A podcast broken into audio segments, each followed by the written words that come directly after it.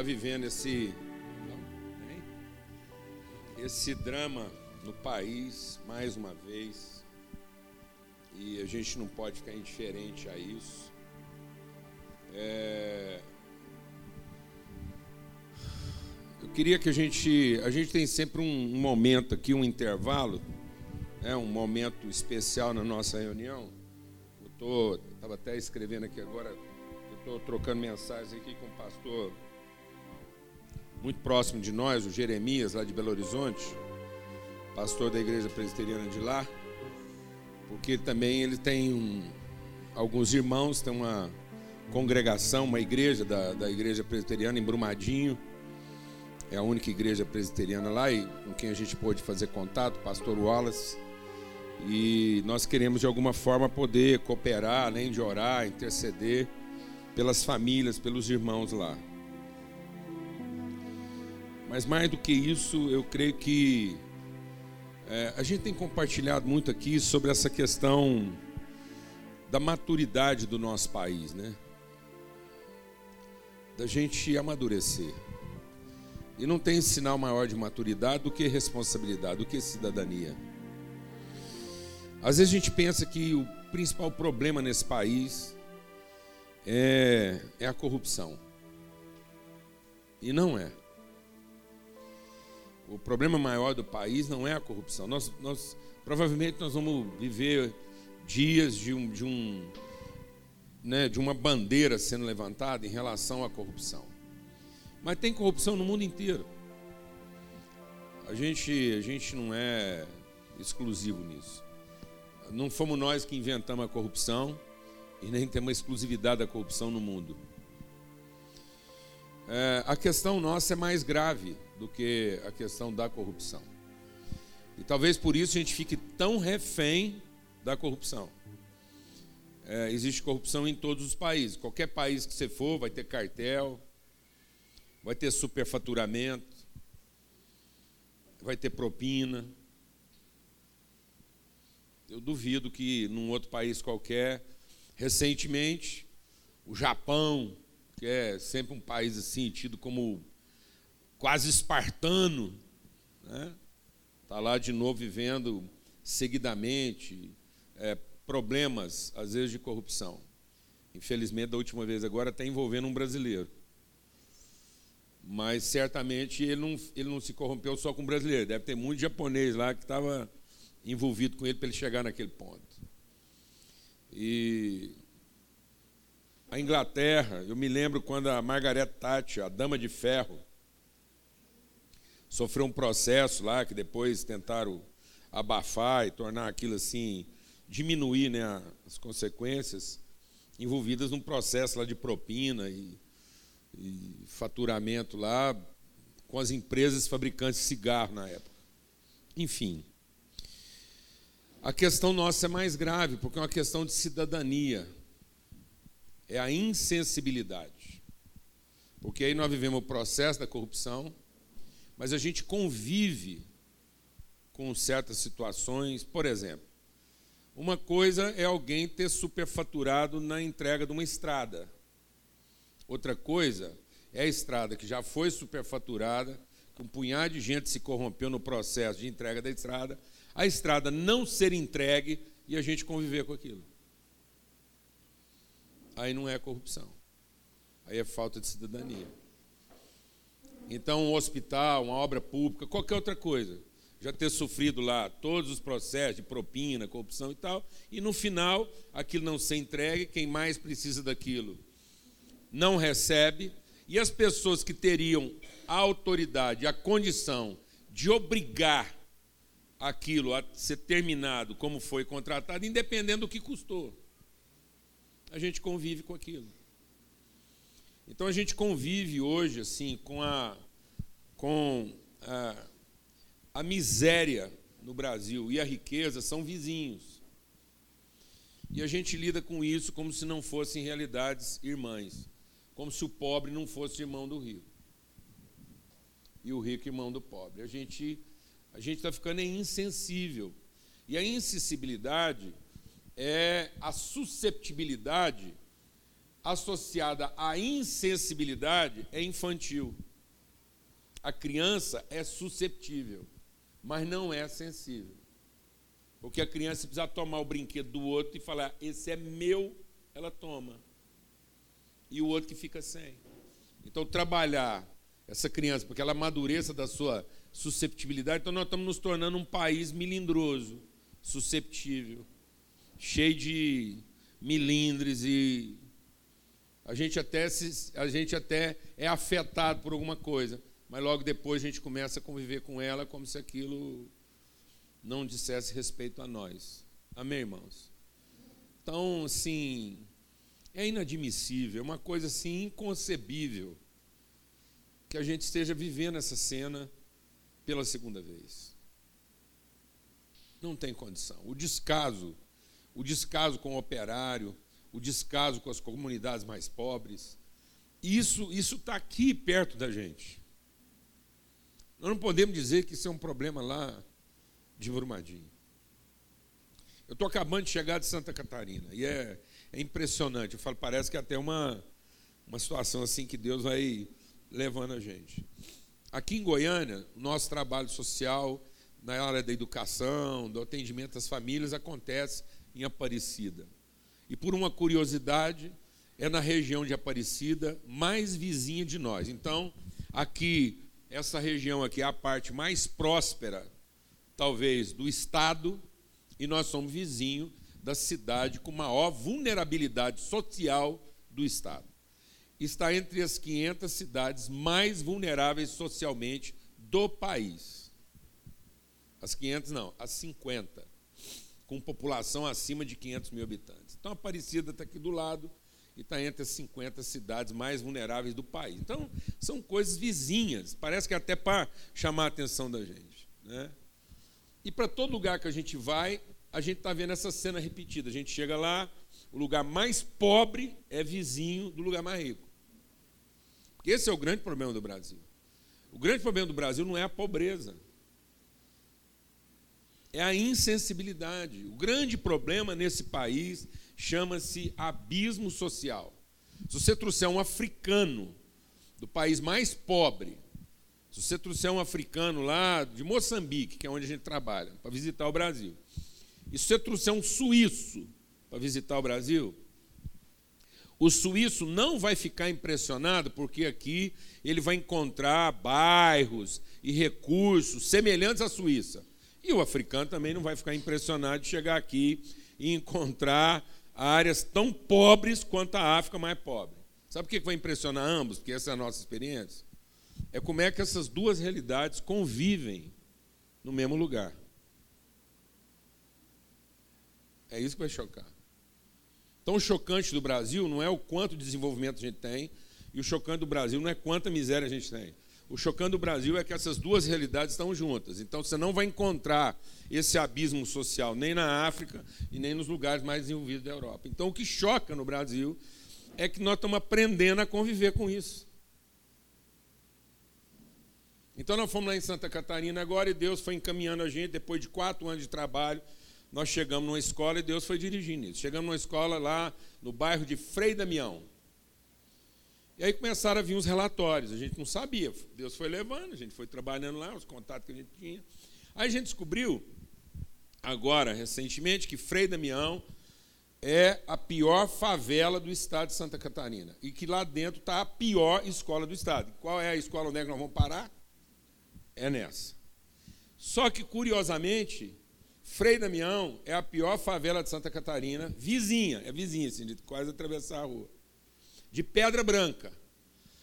Pedra Branca foi uma, um bairro planejado, dos mais altos assim, recursos de tecnologia e planejamento tal, é considerado hoje uma cidade modelo no Brasil de desenvolvimento tecnológico, de, é uma cidade do futuro. E está lá. A cidade do futuro é vizinha da pior desgraça do Estado. E é isso que choca a gente. Não é encontrar a pobreza e nem encontrar a riqueza. É ir percebendo que nesse país essas duas coisas o quê? convivem. E aí, sabe o que acontece? A gente vai percebendo ao conviver com as pessoas que elas são ensinadas a pensar um no outro como inimigo. O pobre, o filho do pobre é ensinado a ver o filho do rico como inimigo. E o filho do rico é ensinado a se proteger do filho do pobre.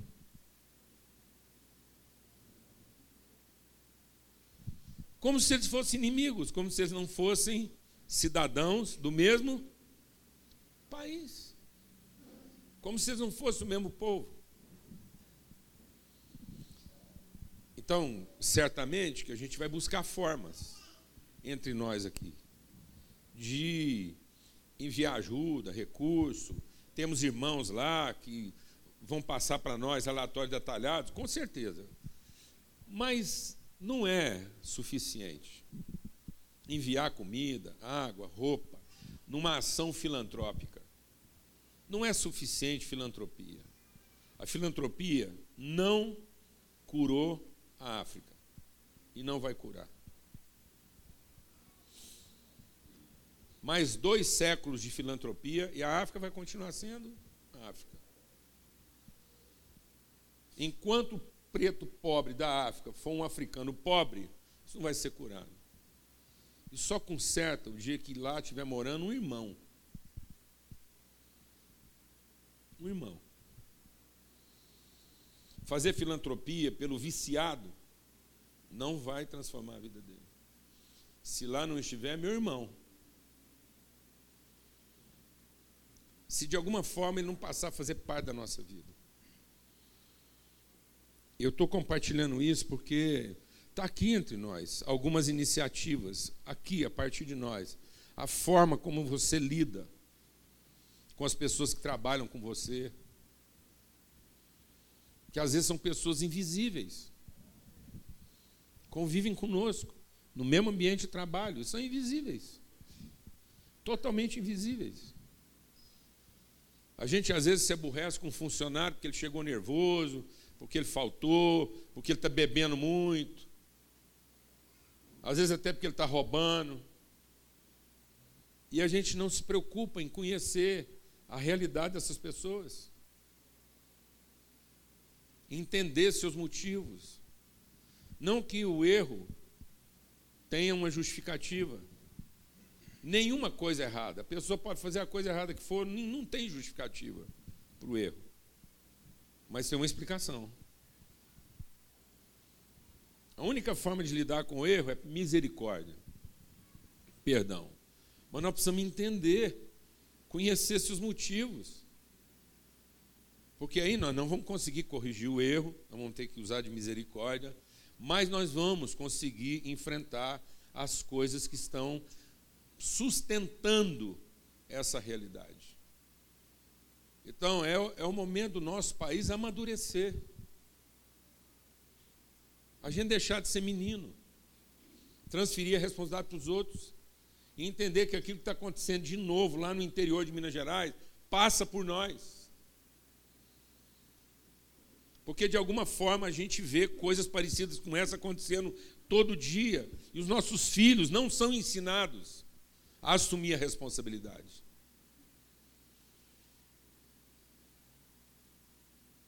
Eu fico indignado, a vontade que a gente tem como crente, a gente tem que buscar misericórdia. Se você encontrar o presidente de uma empresa daquela, a vontade que você tem é de pendurar o cara num pau. Mas sabe, amado, eu sou engenheiro. Para chegar naquele estado, passou por uma equipe de engenheiros responsáveis técnicos desde o funcionário, os técnicos, a equipe de engenharia, os médicos que atendiam nos ambulatórios. É triste ver uma moça nova como aquela, nova, fazendo o que ama, ter sido a primeira vítima. Alguém que podia muito bem estar sentado aqui. Talvez a filha de algum de nós, que acabou de formar em medicina e estava lá cumprindo aquilo que ela achava ser. É muito triste ver aquilo, mas a verdade é que todas essas pessoas vão convivendo com aquela situação. e assistindo tudo aquilo acontecer como uma bomba relógio. E imaginando que a responsabilidade é de alguém mais, que não nossa.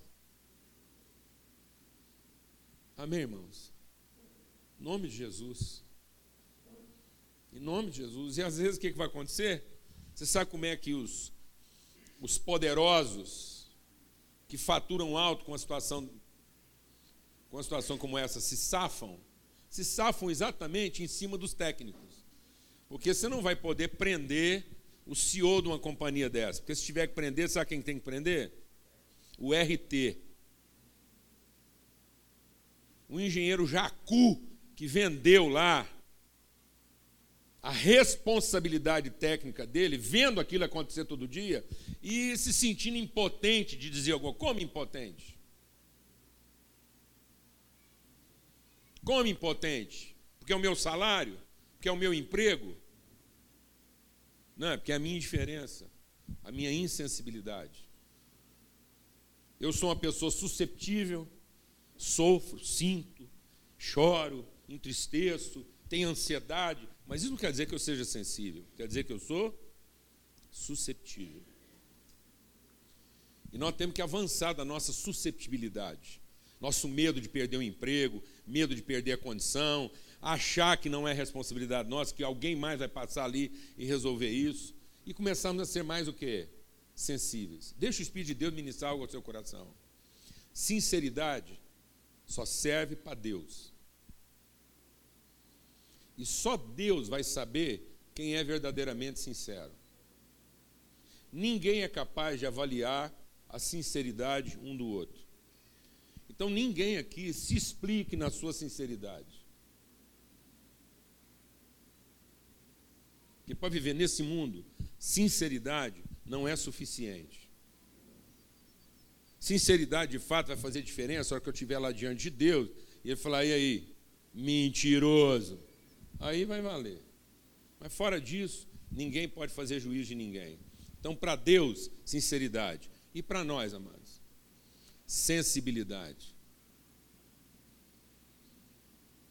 Por isso que não adianta eu achar que eu estou sendo uma criança que está dando uma birra dentro de um shopping center, porque não ganhou o presente que ela quer, ela está sendo o quê? Sincera. Um ladrão que saiu para roubar um banco e está com medo de tomar um tiro, e com medo de tomar um tiro, ele atira antes de tomar o dele, ele está sendo o quê? Você acha que ele atirou em falso? que, que ele não levou bala de hã? Fe, é? Um ladrão que saiu armado de casa com bala de verdade, ele está sendo o quê? Sincero, porque o tiro que ele vai dar é o quê? Sincero. Ninguém mata por falta de sinceridade, está entendendo, mano? Ninguém fica magoado por falta de sinceridade. Uma pessoa magoada, ela está o quê? Sinceramente magoada. Porque se não fosse sincera, ela não estava magoada. Ela achava que era uma mentira. Então ninguém fica falsamente magoado. Então a pessoa magoada faltou sinceridade? Não, está faltando o quê? Sensibilidade. Um cara que saiu para roubar, faltou sinceridade? Não, está faltando o quê? Sensibilidade. E sensibilidade é o que define as pessoas maduras. Porque é o que nos ajuda a assumir o quê? responsabilidade. Ficar sinceramente triste, magoado, aborrecido com tudo que está acontecendo, não vai resolver. Se a gente não começar a desenvolver um pouco mais de sensibilidade. Perceber as pessoas que estão perto de nós. Perceber as pessoas que frequentam sua casa. Perceber as pessoas que prestam serviço para nós todo dia. Na padaria, no restaurante, em qualquer lugar e a gente começar a ser mais o que? Sensível. Amém, irmãos?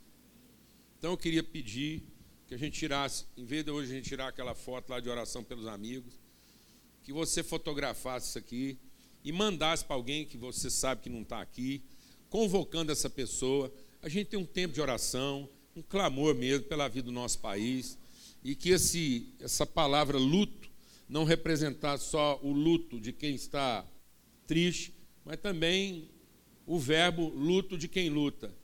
de quem está disposto a, no seu luto, lutar. Que o nosso luto não seja passivo, mas o nosso luto seja ativo. A Michele compôs uma música com base naquele texto lá de 2 Timóteo, capítulo 3. A gente compartilhou com a liderança da igreja, eu recomendo você a ler. Vamos ler aqui, né? 2 Timóteo 3. Que diz assim, 2 Timóteo, capítulo 3. Saiba, porém, isso, que nos últimos dias sobrevirão tempos muito difíceis, porque os homens vão se tornar cada vez mais egoístas, cada vez mais avarentos, cada vez mais jactanciosos, ou seja, soberbos de si mesmos, arrogantes, blasfemadores, desobedientes aos pais, ingratos, irreverentes, sem afeição. A palavra de Deus está dizendo que nos últimos dias as pessoas se tornarão desafeiçoadas. O que é isso, amados? O que é uma pessoa desafeiçoada? Uma pessoa insensível.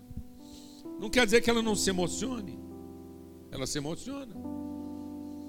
Qualquer pessoa, você leva ela para assistir Bambi. Amado, tem, teve uma época na minha vida que eu estava tão oprimido com tanta luta e desafio que eu não podia assistir Bambi. Eu ia assistir Mickey. Se o Mickey brigasse com a Minnie, eu chorava. Por Deus do céu. Por Deus do céu.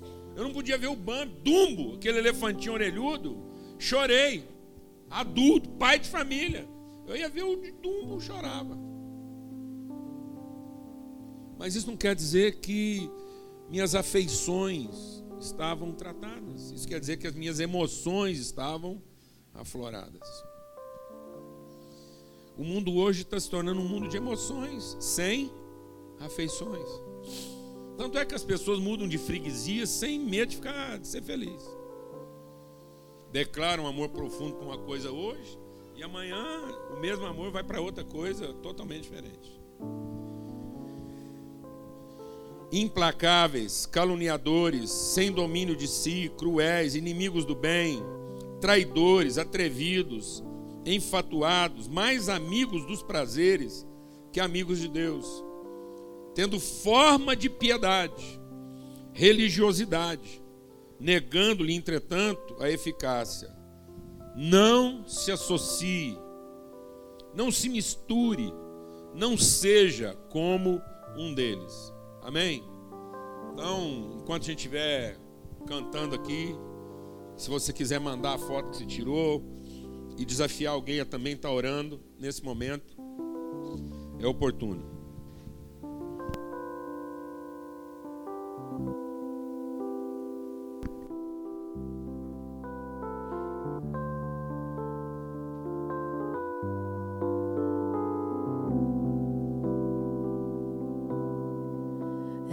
descanso, um desalento. Reginho, coloca a letra aí, ilusões, há tanto sofrimento. E qual olhar, como sentir? Será só indignação? Será compaixão a quem punir? Se indignar, como agir, mobilizar? esta geração que não se importa com o que vê. A presunção, o egoísmo, somos amantes do prazer, o desamor, a arrogância nos corações. Será o início, será o final a quantas vidas perderemos para entender que é real? Chorar o pranto, erguer o canto, não se calar.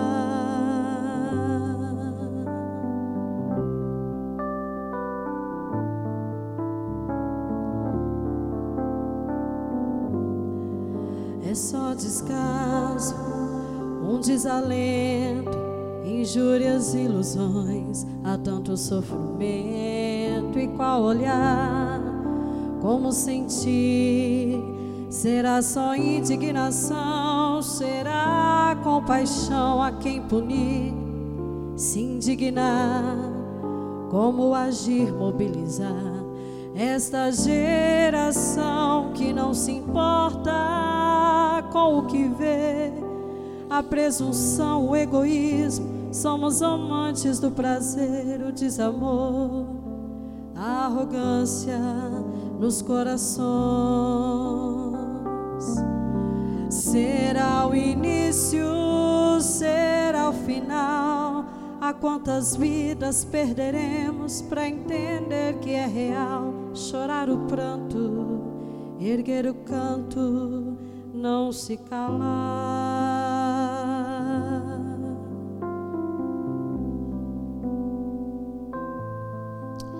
Ó Deus de misericórdia, nós clamamos, ó Pai, pelo nosso coração.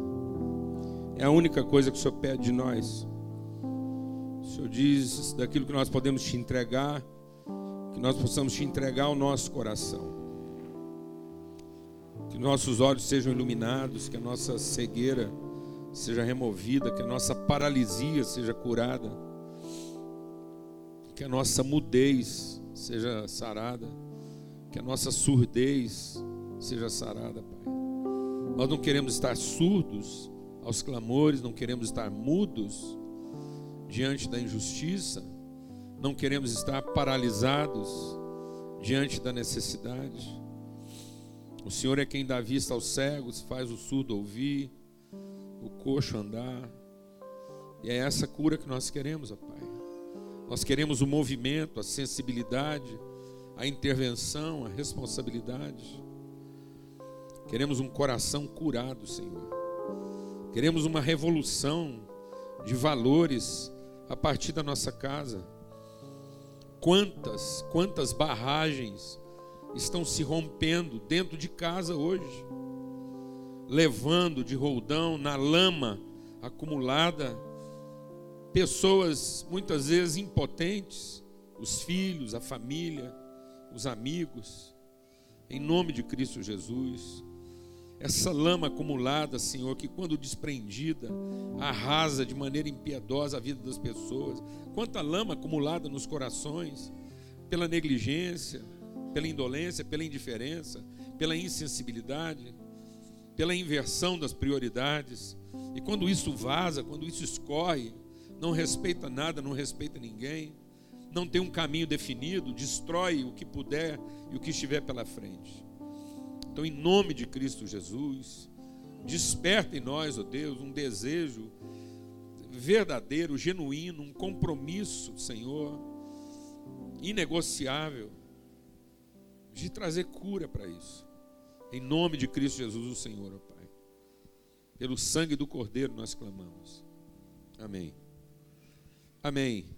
É, às vezes a gente tem gente que pensa assim, puxa, mas não era bem isso que eu estava esperando para domingo de manhã, às 10. É isso mesmo, mano. Isso aqui não é para te deixar triste, nem deprimido. Isso é para nos libertar. É para trazer para nós, faz favor para mim. Isso é para nos libertar, para trazer de volta a nossa sanidade, para a gente ser curado. Isso é para melhorar a mesa da sua casa hoje, a uma hora da tarde. Porque essa insensibilidade, essa indiferença está cometendo a tudo e todos, não escolhe classe social. Essa avalanche de lama acumulada está arrasando a nossa cidade. Os jovens de classe média, média alta, gente que frequenta as melhores escolas dessa cidade, os jovens estão se suicidando. A gente começa o ano recebendo notícia de gente de 15, 16 anos nessa cidade tirando a própria vida, gente que circulava entre nós até ontem. Isso some da nossa cabeça assim em questão de duas ou três semanas. Então nós temos que encarar isso. Você tem que começar essa revolução na mesa da sua casa hoje. Eu estava compartilhando com o irmão, eu tenho intimidade com ele suficiente para repartir isso com a congregação. Ele estava me contando, a gente tem falado muito sobre a mesa, a mesa, a mesa aqui entre nós, que tudo se perdeu na mesa e tudo se recupera na mesa. Desgraçadamente, o maior número de vítimas dessa desgraça que aconteceu em Brumadinho é, a, o rompimento da barragem aconteceu na hora do almoço e estima-se que o maior número de funcionários que está desaparecido estava dentro do refeitório, na cozinha e no refeitório. Então, assim, é, é a mesa. E aí esse irmão estava compartilhando comigo que ele começou uma revolução na casa dele. Ele chegou para a família e falou assim: agora ninguém mais tem lugar próprio aqui. Porque a gente vai criando esses lugares, esses domínios, né? Cada um tem um lugarzinho certo na mesa. Ele falou: daqui agora para frente ninguém tem lugar próprio. E mais, quem sentar no lugar que era do outro, é, vai fazer o prato um do outro. Então agora começou um rodízio lá de quem faz o prato. E a regra é o seguinte: você pode interferir na quantidade, mas você não pode interferir é, nos elementos que vai para o prato. Então o outro vai servir para você o que ele acha que você precisa comer. Pensa os irmãos fazendo isso. Você já consegue imaginar o espírito de vingança. Fala, é hoje. Mas aí, porque como a coisa podia desandar, ele criou outra regra. Foi então a pessoa que vai ser servida pode falar da quantidade, e ela pode tirar um elemento que o outro pôs, só um.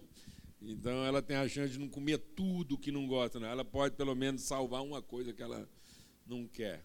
No começo foi uma saia justa, você está me contando, aquele mal-estar, mas hoje se tornou uma coisa divertida para a família. Então, amados, nós estamos precisando resgatar a sensibilidade, o cuidado uns com os outros. Entrar na privacidade e na intimidade uns dos outros. Às vezes no começo vai gerar um certo constrangimento, a pessoa não vai querer, vai se sentir invadida, mas nós precisamos dar espaço. Isso é uma responsabilidade técnica. Amém? Nós temos a responsabilidade técnica. A gente, como pai, tem responsabilidade técnica. Depois não dá para culpar a escola não dá para culpar governo, não dá para culpar economia, porque isso tudo foi acontecendo porque os responsáveis técnicos pela coisa foram negligenciando suas funções. Amém, irmãos?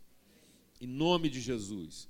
Por isso eu queria ler com vocês, para a gente concluir essa reflexão essa manhã, o que está lá em Mateus, no capítulo 6.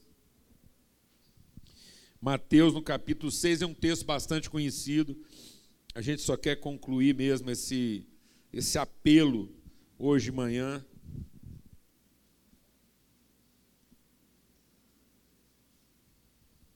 E com que está aqui, diz assim, Mateus 6, 25: Por isso vos digo, não andeis ansiosos pela vossa vida.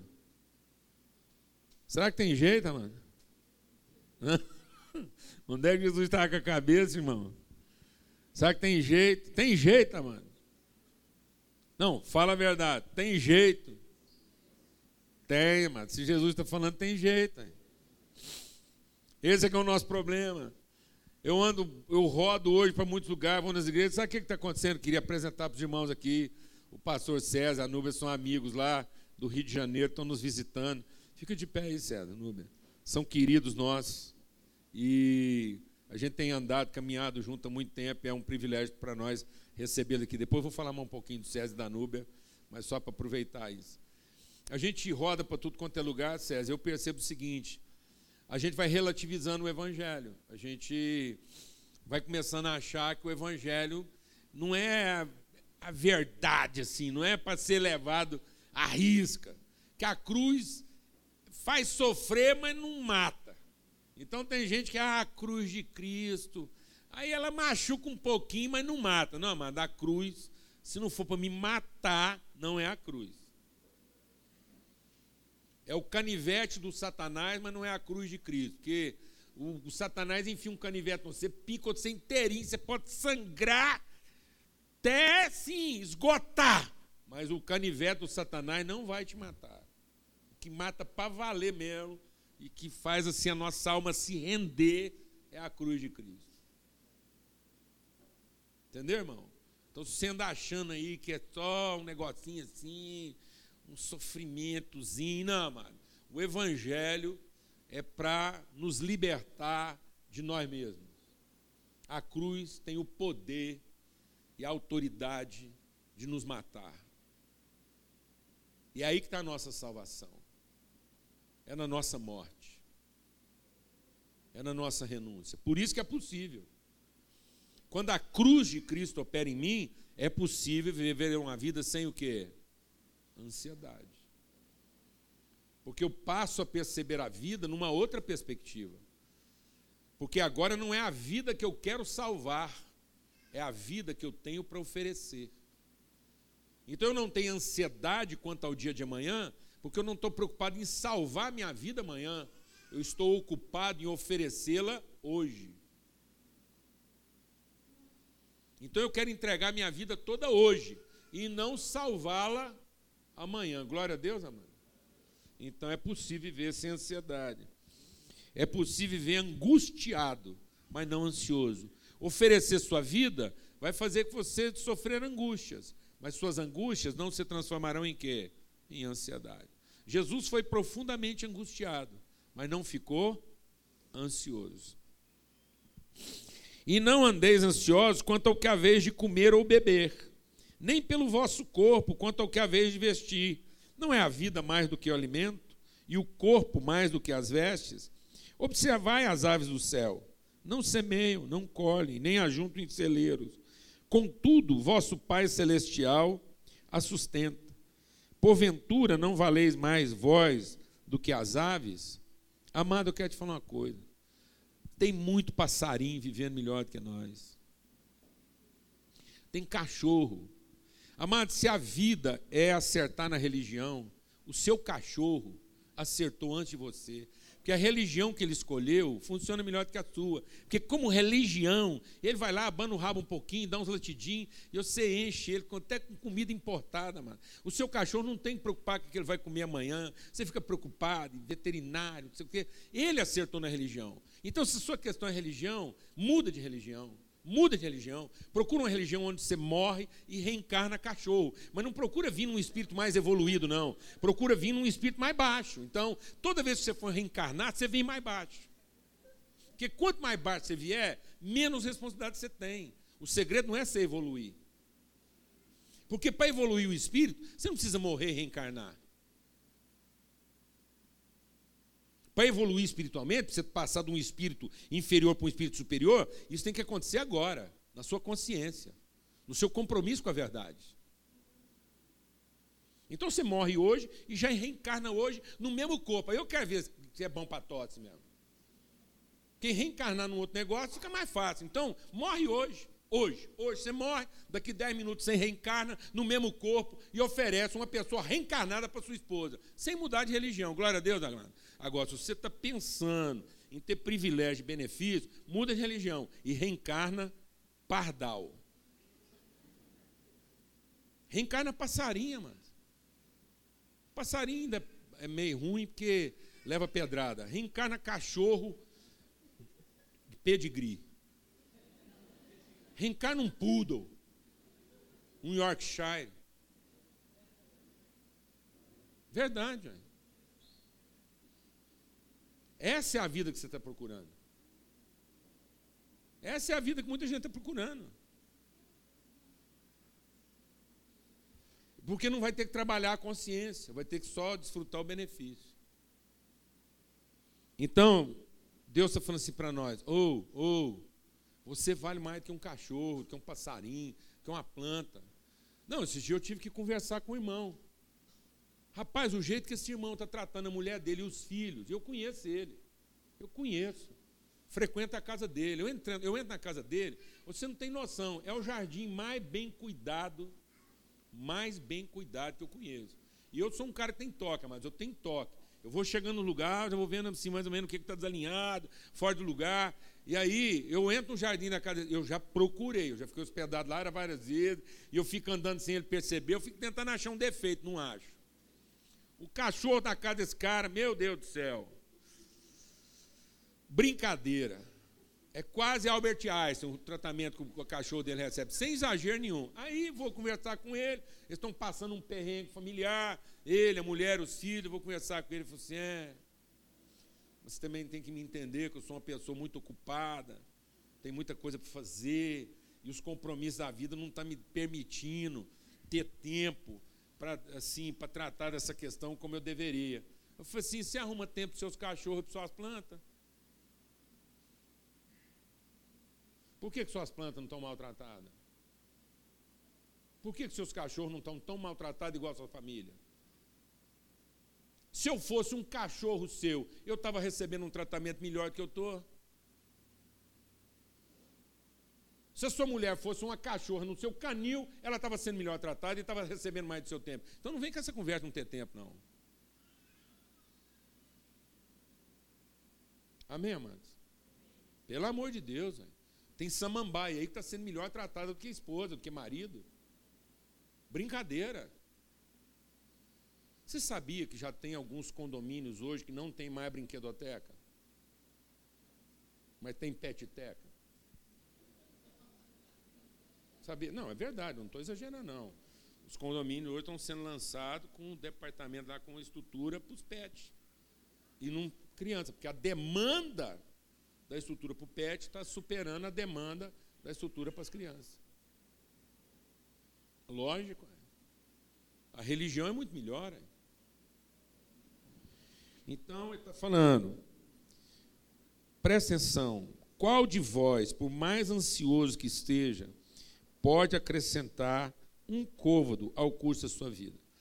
Quem é? Por mais que você esteja ansioso, quem pode acrescentar alguns centímetros, alguma dimensão à sua existência?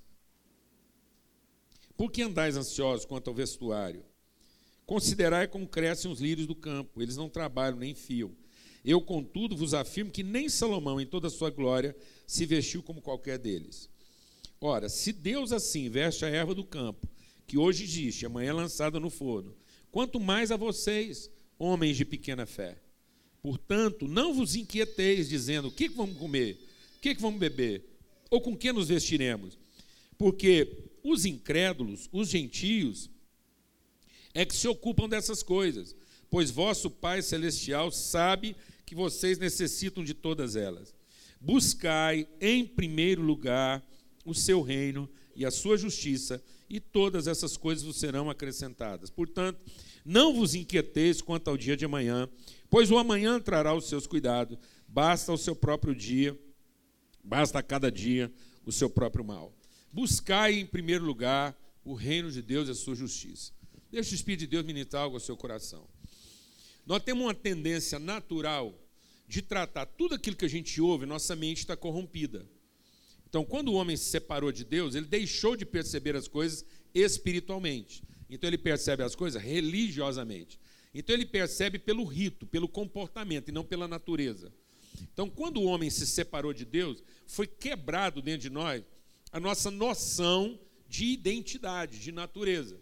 Porque nós somos feitos para ser uma imagem conforme uma semelhança. Quando houve uma ruptura relacional, nós perdemos a noção de semelhança, ficamos só com a imagem. Então nós ficamos só com o aparente, com o comportamental, com o visível, com o tangível, com o palpável. Então, toda vez que a gente está lendo a Bíblia, inclusive, a nossa tendência é de imediatamente pegar a Bíblia e aplicar isso de uma forma comportamental, achando que Deus está pautando o comportamento e que se eu pautar meu comportamento, eu vou alcançar o resultado desejado. Então é muito natural eu ler esse texto e falar assim: buscai primeiramente o reino de Deus, a sua justiça, e todas as coisas serão acrescentadas. Então eu penso isso numa cadeia hierárquica, tempo e espaço. Eu penso então que buscar primeiro é um antes para garantir um depois. Então, eu vou fazer antes aquilo que é o religioso, vou pagar para Deus a conta, porque eu vou garantir o depois. E não é isso, isso não é uma cadeia hierárquica, isso não é um comportamento visando um resultado. Porque se eu pensar assim, ó, então o que, que eu tenho que fazer primeiro para chegar nas coisas que eu quero? Então aí, eu não estou percebendo, mas eu estou me comportando de uma determinada maneira, onde o meu principal é o resultado, não é o processo. Então eu já inverti a coisa. Porque eu estou pensando que eu estou fazendo primeiro o reino. mais eu estou de olho é nas coisas que aquilo vai produzir para mim. Então, quando ele está falando buscar primeiro o reino de Deus, ele não está falando da ordem, ele está falando da natureza, ele está falando da essência. Então, eu tenho que entender que é o processo. E aí, quando ele está falando buscar primeiramente o reino de Deus e a sua justiça, é porque isso for a parte essencial, principal, primária. Se isso for o primário, se isso for a semente, se a semente de tudo aquilo que eu faço é o reino de Deus e a sua justiça, então as coisas vão se processar segundo essa natureza. Então, esse acrescentar é a forma como as coisas vão se desenvolver e vão dando materialidade àquilo que era a essência invisível estabelecida.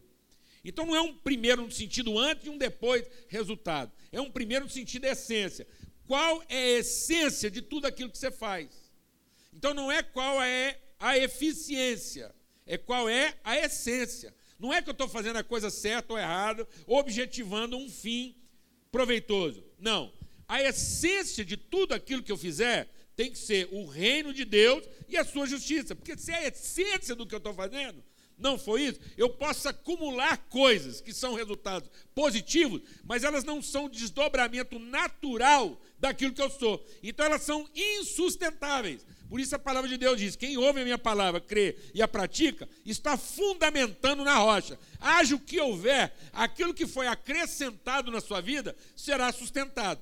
Mas se essa não for sua essência, não interessa o resultado que você alcance, ele não será sustentável. Porque é de outra natureza. Então não adianta eu fazer a coisa certa se a natureza não é boa. Então eu estou fazendo uma coisa certa, insustentável, porque não é essa a natureza. Qual é a natureza do que você faz, amados? E às vezes eu estou buscando uma forma, um modo operante. Eu não estou preocupado em definir a natureza de quem eu sou e que determina aquilo que eu faço. Então, o que é determinante naquilo que eu faço é a natureza que eu carrego. Então, tudo que eu faço tem que ser o desdobramento, a evolução natural de quem eu sou os valores que eu acredito como identidade, como princípio, como essência da minha vida, independente do resultado aparente que eu estou obtendo. Então não adianta eu fazer uma coisa se aquilo que eu estou fazendo, a minha primeira preocupação imediata é o resultado que eu vou obter. Amém, amados? Então busque primariamente, busque prioritariamente, busque essencialmente, busque fundamentalmente então, se a sua vida, se a sua verdade, se a sua prática, se a sua rotina, se a sua escala de valores, se o seu comportamento não está fundado, se não está gerado em, se não foi concebido em, se não é uma, uma, uma, uma, uma evolução, um desenvolvimento, uma manifestação daquilo que é a vontade eterna de Deus, e a justiça de Deus para com os homens, então nós estamos gastando nosso tempo, porque você vai ter resultados positivos que não serão o quê? Sustentáveis. E sabe qual vai ser o primeiro sintoma de que você não está acertando na decisão? A ansiedade. Porque da onde vem a ansiedade? Da falta de sustentabilidade. Então a ansiedade, ela não aumenta, ela não aumenta com a miséria. A ansiedade aumenta com a riqueza. Então, você não fica ansioso porque as coisas estão dando errado você fica mais ansioso quando as coisas estão dando certo, porque elas vão dando certo, vão dando certo, vão dando certo, você vai acumulando um resultado positivo, mas você percebe que aquilo é insustentável e que você tem que aumentar a sua carga de investimento. E você tem que aumentar a sua carga de investimento para manter aquilo no seu braço. Porque aquilo não tem a essência da verdade foi só uma forma hierárquica, foi só uma forma sistemática que você estabeleceu para alcançar o fim pretendido. E a hora que você alcança o fim pretendido, o seu medo não diminui. Quando você finalmente alcançar seu fim pretendido, o seu medo aumentou. E muito provavelmente, se você for uma pessoa de muito sucesso e tentar transferir o seu sucesso para os seus filhos, eles vão ter mais medo que você. Porque se um cara tiver juízo, ele não quer dar uma coisa de sucesso. Só se o cara for muito interesseiro. Se o cara for ganancioso, ele quer dar uma coisa de sucesso, porque se ele vai consumir aquilo, e se aquilo lascar, ele está pouco se lixando. Mas um cara consciente e responsável, ele não quer dar uma coisa de sucesso, porque que aquilo se der errado, a culpa é de quem? Agora você está entendendo por que, que muitos filhos de homens de sucesso estão desistindo da vida prematuramente.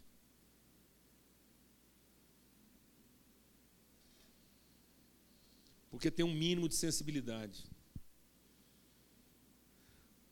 E não estão se sentindo preparados para lidar com as expectativas de quem foi ganancioso para fazer tudo aquilo, entregar para ele uma coisa pronta, mas insustentável. Então, para a casa não cair em cima da casa, cabeça dele, ele sai da casa, ele sai da vida. Estamos entendendo isso, não, irmãos? Então, buscar em primeiro lugar o reino é definir a minha vida está em harmonia com o eterno. Eu estou vivendo para coisas eternas ou estou vivendo para coisas passageiras? O meu maior investimento está no desenvolvimento daquilo que é permanente ou o meu maior investimento está naquilo que é passageiro? Então, busque o reino de Deus. Amém, amado? Busque o eterno. Busque aquilo que Deus definiu na eternidade. Deixe como legado da sua família, legado para a sociedade, o eterno. Mas não deixe o passageiro. Não deixe o temporal. Então busque o reino de Deus.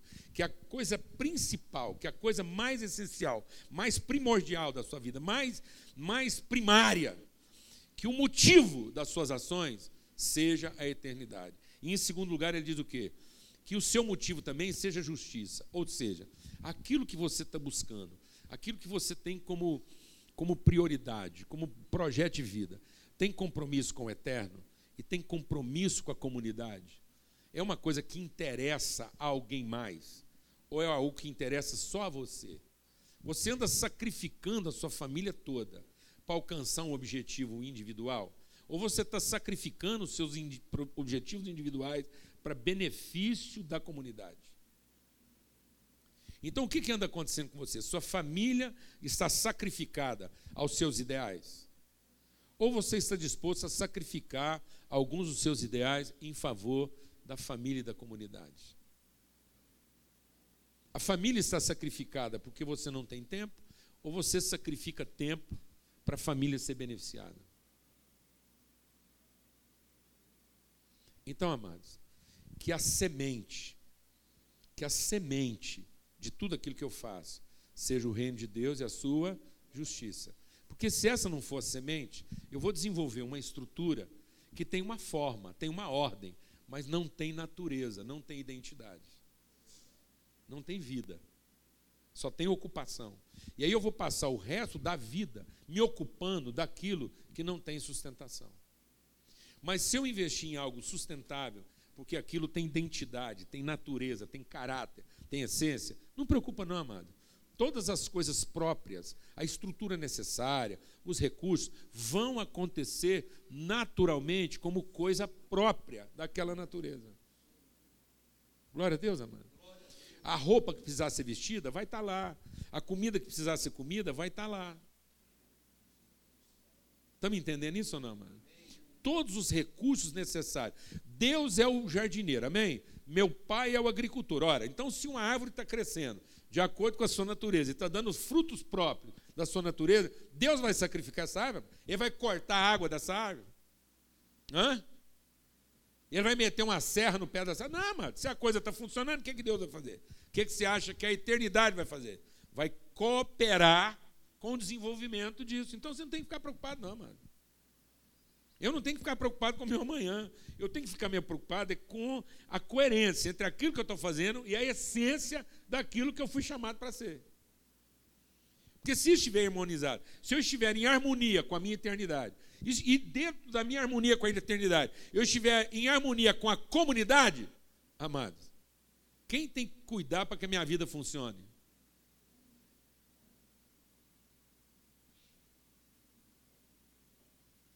Então, se é de carro que eu vou precisar, o que vai estar me esperando lá? Se é de roupa que eu vou precisar, o que vai estar me esperando lá? Se é comida que eu estou precisando, o que vai estar me esperando lá, mano? E eu vou ter autoridade para fazer aquilo funcionar. Apresentaram um problema para Jesus. Tem 5 mil pessoas aqui precisando de ser alimentadas. Jesus fala, bem, bem que vocês podiam resolver esse problema. Ah, mas nós não temos como. Tem um menino aqui, traz lá. O que, que você tem aí, menino? Cinco pães dois peixes. Dá aqui. Pronto, pá, resolveu. Multiplicou para todo mundo. Então a comida estava onde, mano?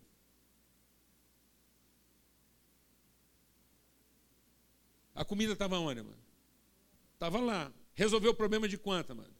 De todos. Porque Jesus estava fazendo o quê, mano? O papel dele vivendo de acordo com aquilo que era a vocação dele. Estava lá. Ué. Ele não tinha que ficar ansioso de saber se ia ter comida para 5 mil. Glória a Deus, amado. Em nome de Jesus. Às vezes você está pensando que está querendo ser muito grande, e na verdade nós estamos ficando é muito pequeno diante de tudo aquilo que a gente de fato poderia ser. Porque nós estamos ficando o tamanho que a nossa imaginação concebe, mas não estamos ficando o tamanho que a vontade de Deus pode nos tornar. Então, em nome de Cristo Jesus, não ande ansioso mas busque o reino de Deus em primeiro lugar e a sua justiça. Vai para casa hoje e avalia. Deus, me ajuda. Eu quero estar em paz, sabendo que aquilo que eu estou fazendo, as decisões que eu estou tomando, as escolhas que eu estou fazendo, elas estão harmonizadas com o eterno. Que eu não estou gastando meu tempo, não estou gastando minha vida naquilo que é passageiro. Eu estou investindo minha vida naquilo que é o eterno, na sua vontade. E mais, tudo aquilo que eu estou fazendo tem um desdobramento na comunidade, tem um desdobramento na vida de alguém mais. Eu não estou aqui para realimentar minha solidão, minha ganância, minha cobiça, minha vaidade e minha carência. Então, em nome de Cristo Jesus, não faça nada para tentar resolver sua carência. Para se sentir uma pessoa mais segura, porque finalmente você alcançou o que você pretendia. Porque se você anda trabalhando para isso, você não vai ficar mais seguro. No fim, você vai ficar mais ansioso. Porque você não terá resolvido sua carência e terá gastado o seu tempo ocupado naquilo que de fato não era a sua vocação. Você não entendeu a sua vocação naquilo que você está fazendo. E às vezes não é que você vai mudar o que você está fazendo. Às vezes você vai entender melhor o propósito daquilo que você está fazendo. A maioria das pessoas que estão aqui elas não estão precisando mudar o que estão fazendo. Você não está precisando, às vezes, mudar de profissão, mudar de atividade. Não é de mudança que nós estamos precisando, amado. Nós estamos precisando de transformação no entendimento. Se você entender melhor o propósito daquilo que você está fazendo agora, pode deixar que as mudanças Deus vai promover na sua vida. E se não é isso que você tinha que estar fazendo, Ele vai te levar para aquilo que você está fazendo. Mas a primeira coisa que você precisa entender é o propósito daquilo em que você está inserido agora e ter compromisso com o eterno naquilo que você está fazendo, e ter compromisso com a comunidade naquilo que você está fazendo. Fazendo assim, todas as coisas serão acrescentadas, e todas as coisas envolvem, inclusive, uma melhor compreensão daquilo que você deve fazer. Tudo que você precisar, Deus vai te dar. Você vai compreender melhor, você vai saber melhor, você vai ter ferramentas melhores, você vai ter condições melhores, e você vai ter, inclusive, pessoas que entendem melhor o que você está fazendo e vão cooperar com você, e você com elas. Amém? Esse é o propósito de Deus. Deus nos enviou para a gente viver uma vida bagunçada. Deus nos enviou para ter aqui uma vida ordenada no meio de uma bagunça. Glória a Deus. Em nome de Cristo Jesus.